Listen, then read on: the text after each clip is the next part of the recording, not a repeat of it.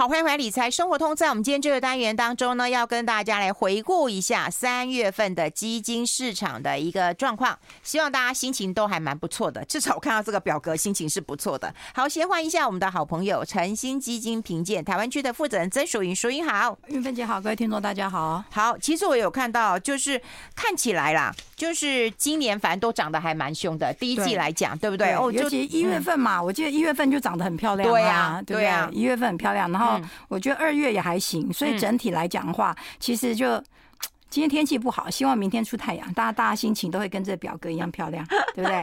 这表格已经很漂亮，这表格很漂亮。嗯，今天早上飞扬跟我说：“淑英姐，这最后一名这个国家。”我说。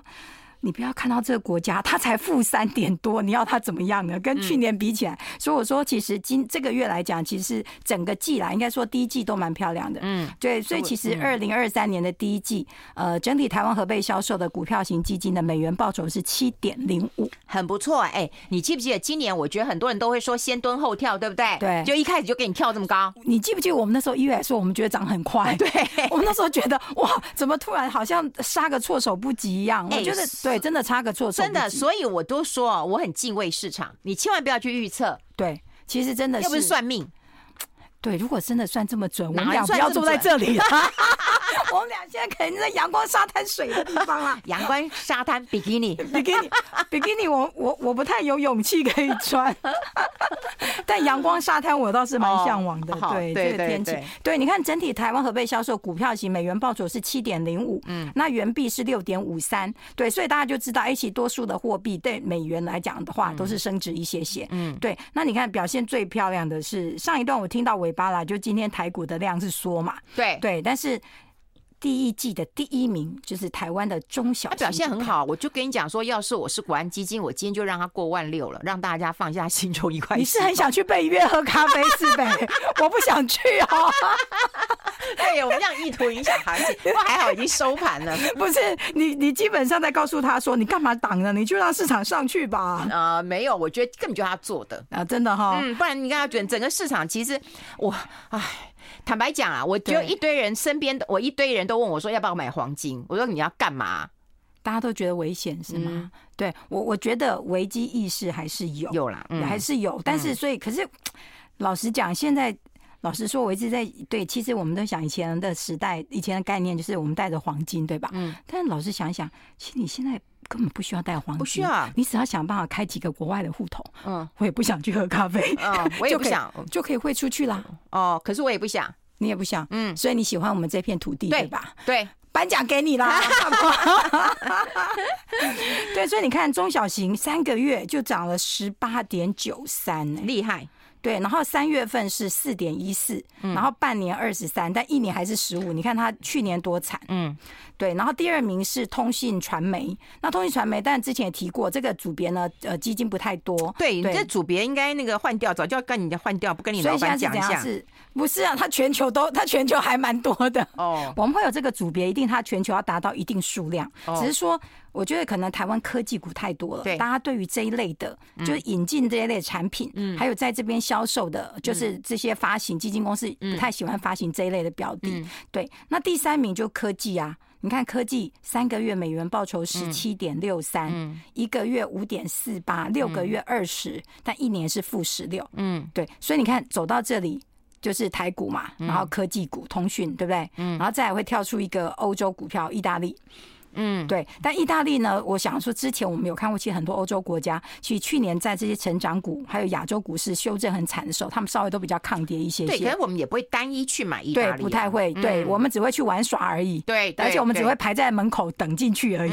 嗯，嗯，你这嗯很自然哦。对，所以其实意大利也是涨了十五点七五啦。但我其实最主要是要讲下面这个是台湾大型，你看，所以台湾大型、中小型都表现的很好。是，其实台股。第一季的话，对股那个指数大概涨十二个 percent 左右啦。对，所以其实你看我们的股票型基金，不管大型或中小型，其实表现的都蛮好的。对，但是从前面五名就扣掉意大利，大家有没有发现说，其实好像成长股又回来了？因为台股还是偏科技。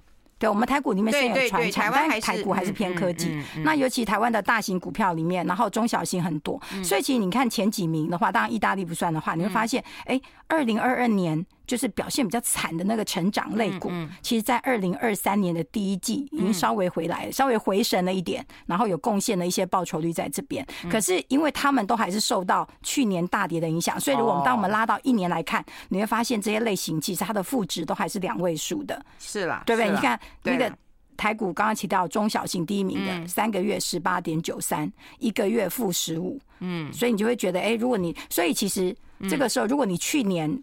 的去年一年前投下去，但是你中间都没再投资，即使你最近看到台股稍微回升，你还是负的。嗯，对，所以还是强调有规律的投资，其实应该是比较好的。对对，那其实刚刚提到第五名是台湾大型，再来就欧元区的大型，全部都是欧欧洲啊，对欧洲，而且大家有没有发，而且。基本上都是比较属于大的市场，对，就大型的公司，譬如说，你看欧洲欧呃欧元区的大型，欧洲的大型成长，欧洲的灵活，灵活就不知道它是什么，就是它它大中小，然后价值混合都都复合都有。综合型综合型，然后德国股票跟欧洲不包括英国股票，这些其实第一季的前十名都是两位数，嗯，对，所以其实都还蛮厉害的，哎，两位数字。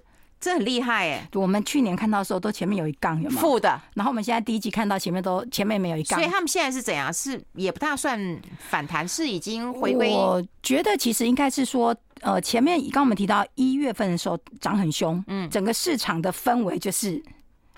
我们快要不升息了，我们要降息了，对不对？所以一月份涨得非常非常凶，然后二月份的时候又开始修正了一下，嗯然后三月份的时候就开始各自表现。所以我觉得整体上来讲，应该是说大家还是长期来看，但我觉得现在跟 Fed 的每次的动作都会影响市场的波动。对对，你看那市场的波动会因为他因为他讲了什么，然后市场就会开始出现波动。那我觉得只能讲说，长期来说，一个拉长时间来看。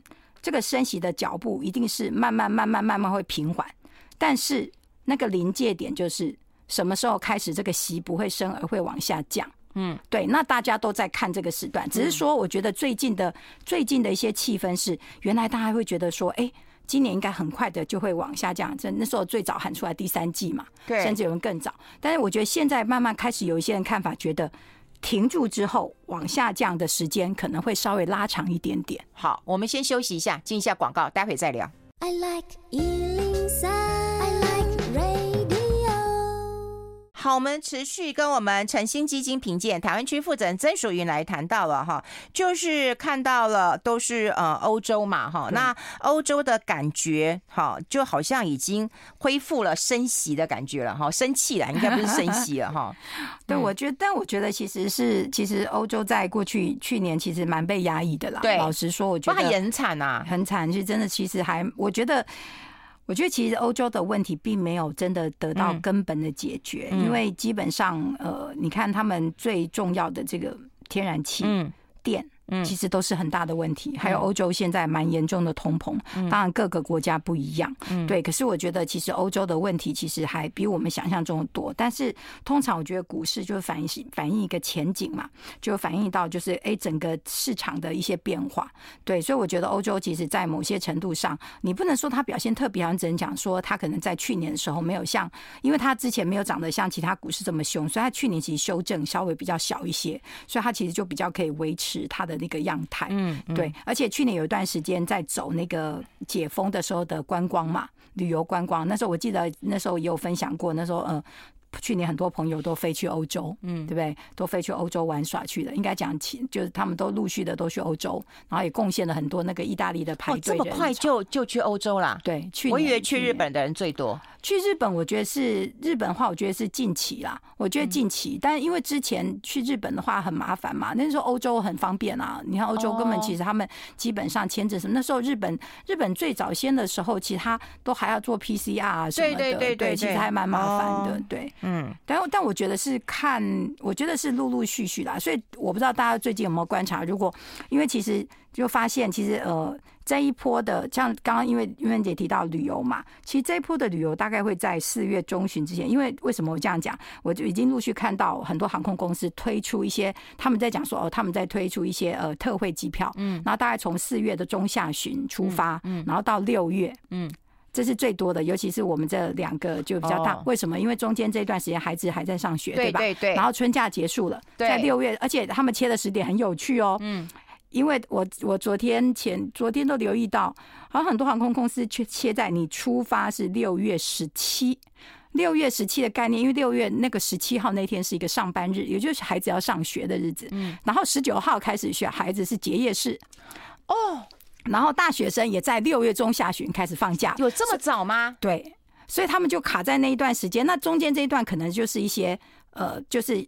同学生们跟有孩子的家庭是比较难旅行的，但是问题是，经过这几个月，很多航空公司开了很多航班，嗯，那航班不能空的嘛，它已经开了嘛，嗯，对，所以它其实要持续它的航运量，所以它其实现在就开始做一些特惠的机票，而且就这就前面一两前一两天，那它就在促销，然后就可能就会卖到大概四月。对面的人在哭，他说没有六月十七，我听不到。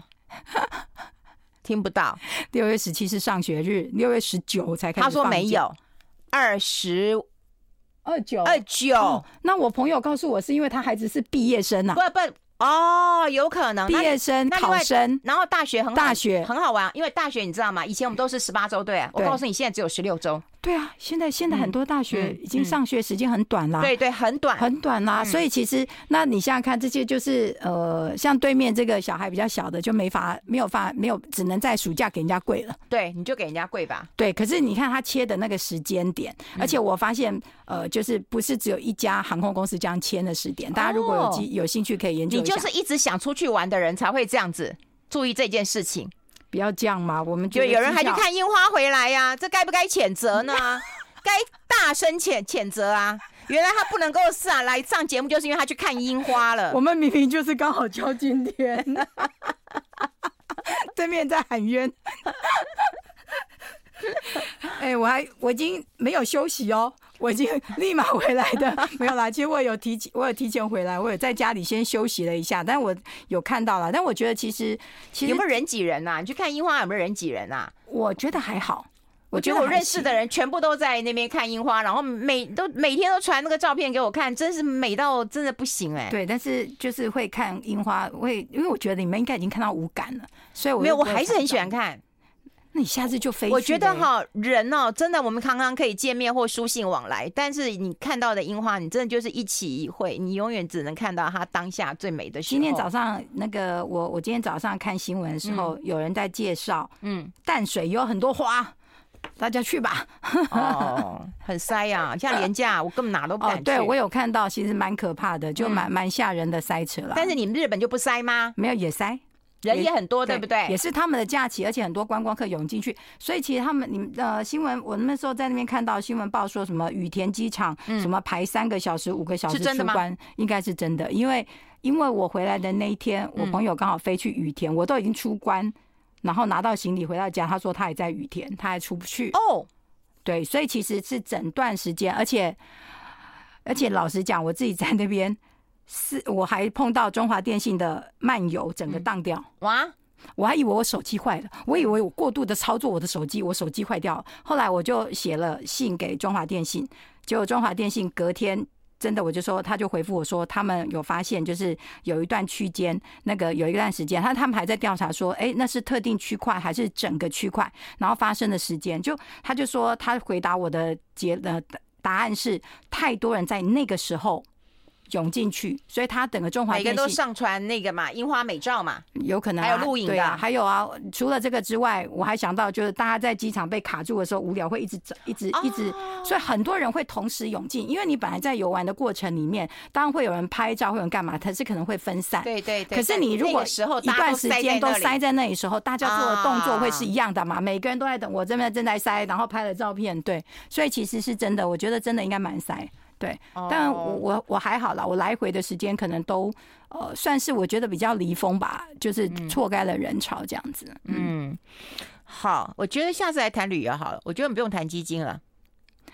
没有，你要这么想，玉芬姐，我们前面是我们要用投资赚了钱存了钱才可以去旅游，你这是 对不对？还凹回来了。我虽然很想谈旅游，但是我们要旅游之前。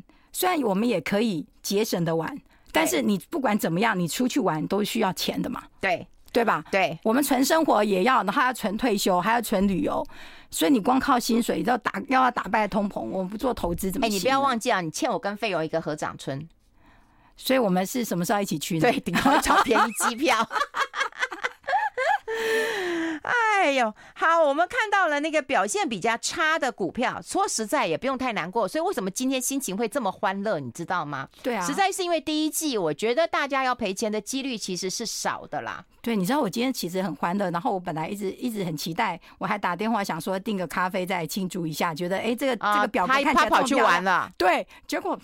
关机，那我想，让他跑去玩了。对，所以我刚刚来的时候，在一楼看到说四月一号才营业。他去越南玩了哦，所以不是去樱看看樱花，不是去当樱花妹去了。我不晓得，大家都跑走了。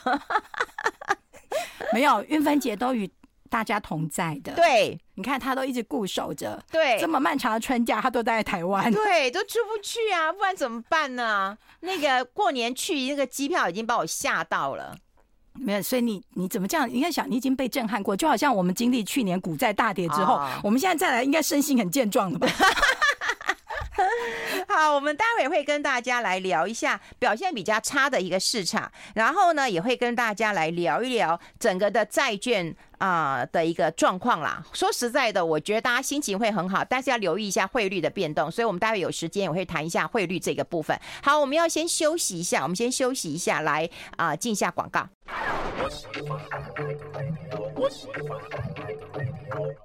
好，这里是来 Radio 中华流行网，欢迎来到理财生活通第二个小时的节目现场。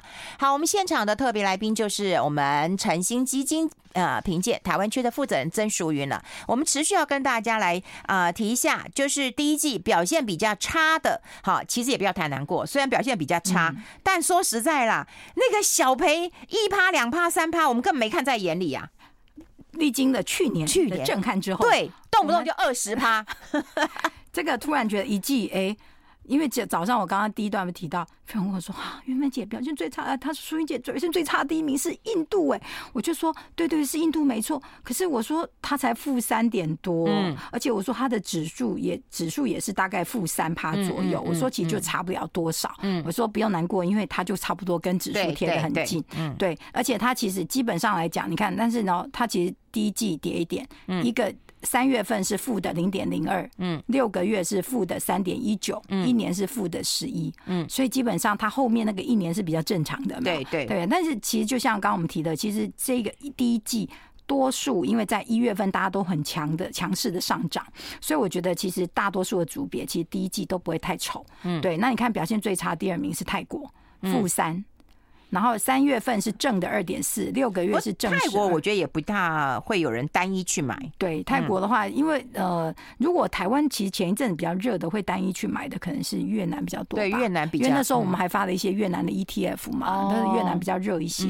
对，但越南其实有一段时间也是蛮惨，也是跌很多啊，好像跌。去年它也是全全世界跌最惨的，对，也是跌很惨的。然后表现最差第三名是生物科技。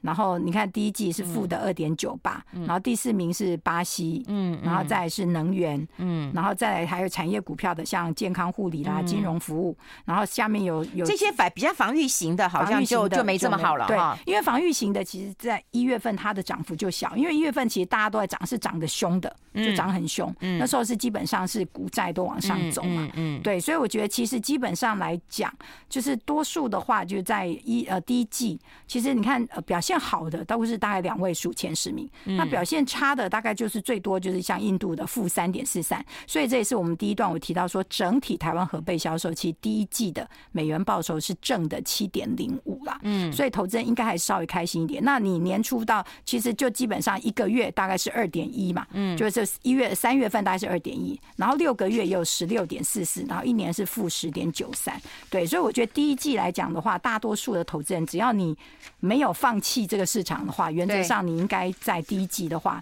就会比较开心的啦。嗯嗯，大概都有回来的一个感觉了。是，哎，我们还有点时间来看看债券啦。不过说实在的，债券呢还是看得到一些波动啦。对，嗯，但而且债券的话，其实这个我我们就讲了再讲嘛，就是。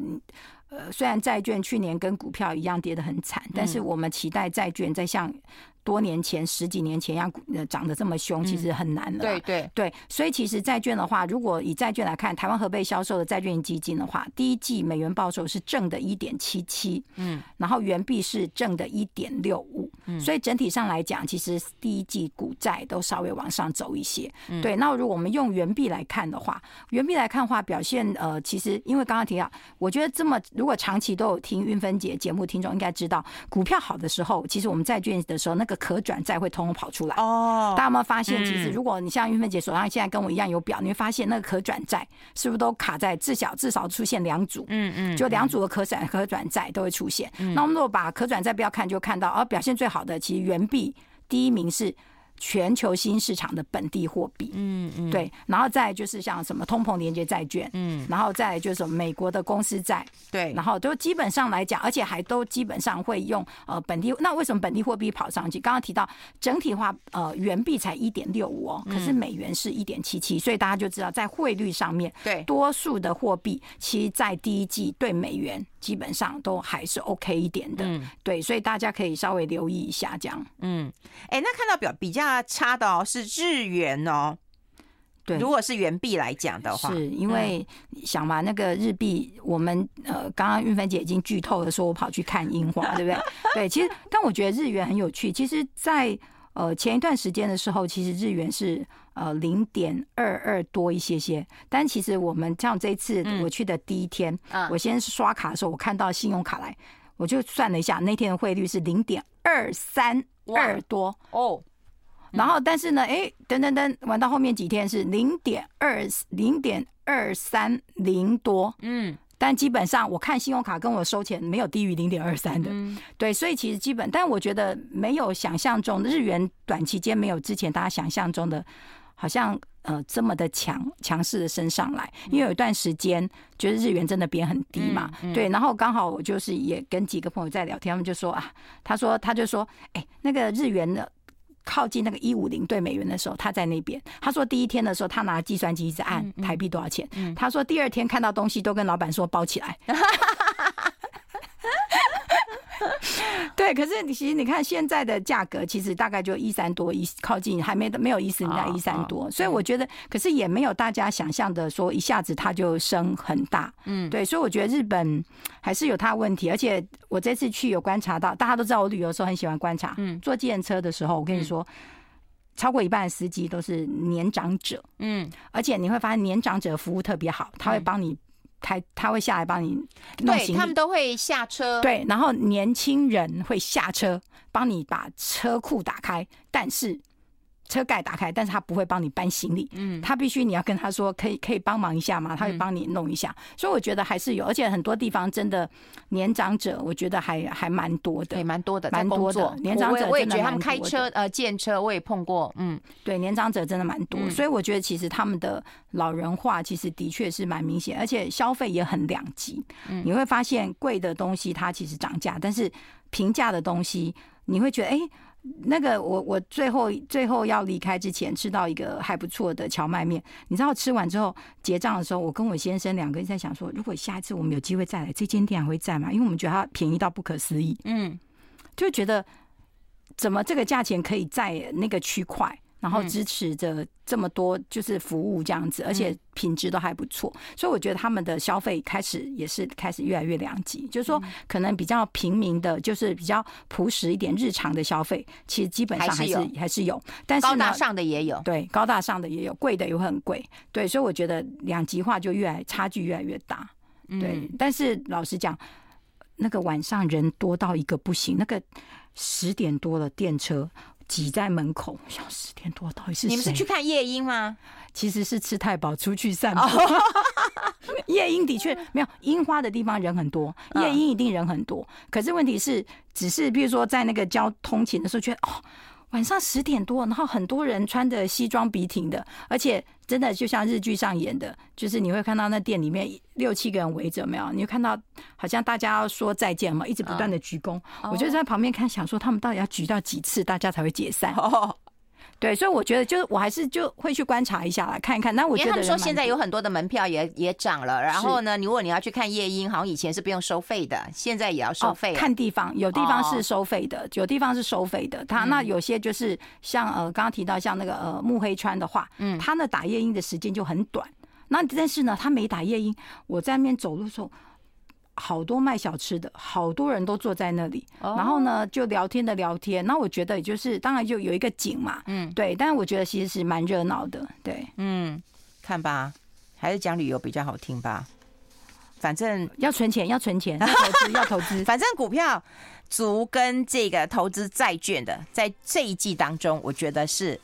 还蛮让令人放心的，开心的，开心的，是开心的啦。好，我们还要表扬一下台股的 管理团队。